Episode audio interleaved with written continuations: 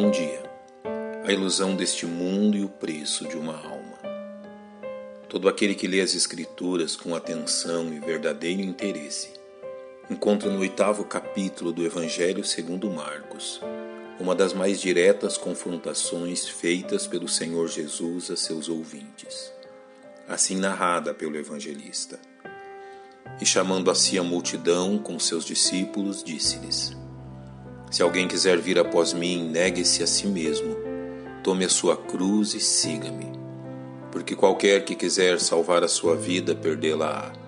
Mas qualquer que perder a sua vida por amor de mim e do Evangelho, esse a salvará. Pois que aproveitaria o homem ganhar todo o mundo e perder a sua alma? Ou que daria o homem pelo resgate da sua alma? Porquanto qualquer que entre esta geração adúltera e pecadora, se envergonhar de mim e das minhas palavras, também o filho do homem se envergonhará dele, quando vier na glória de seu Pai com os santos anjos.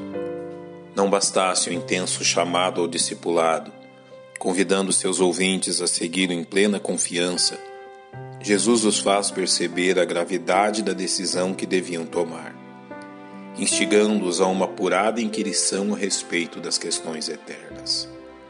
Quão importante é que todos os homens ouçam e pesem estas preciosas palavras de Jesus. O primeiro ponto crucial deste ensino está na constante repetição por parte de Jesus a respeito do perigo que pesa sobre todo ser humano quanto ao destino eterno de sua própria alma. Repetidamente, Jesus os alerta a respeito do risco da perda da alma como resultado de escolhas equivocadas como quando questiona que aproveitaria o homem ganhar todo o mundo e perder a sua alma? O cerne desta questão envolve dois acontecimentos para os quais o ser humano não está preparado. O primeiro e inevitável acontecimento é a morte física, que decreta o fim da existência do ser humano nesta vida. A morte é uma sentença punitiva sobre todo ser humano, devido ao pecado herdado desde seus primeiros pais como Paulo ensina em sua carta aos Romanos. Portanto, como por um homem entrou o pecado no mundo e pelo pecado a morte, assim também a morte passou a todos os homens, por isso que todos pecaram. O segundo e também inevitável acontecimento é o juízo que todo ser humano enfrentará após sua morte, como nos revela o autor da carta aos Hebreus. E como aos homens está ordenado morrerem uma vez, vindo depois disso o juízo. O segundo ponto crucial deste ensinamento de Jesus é revelado em seu questionamento: o que daria o homem pelo resgate da sua alma, revelando que nem mesmo a riqueza existente em todo este mundo é suficiente para resgatar uma única alma do poder da morte.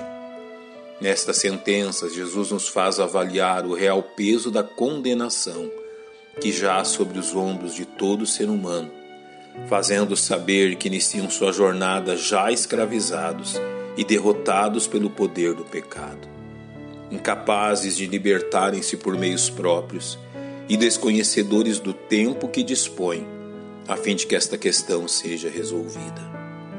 Nenhum ser humano é conhecedor de quanto tempo dispõe nesta vida, e mesmo que alguns poucos atinjam um século de existência, a esmagadora maioria dispõe de pouco tempo e de um número incerto de oportunidades de serem livres da condenação antes que a morte os encontre.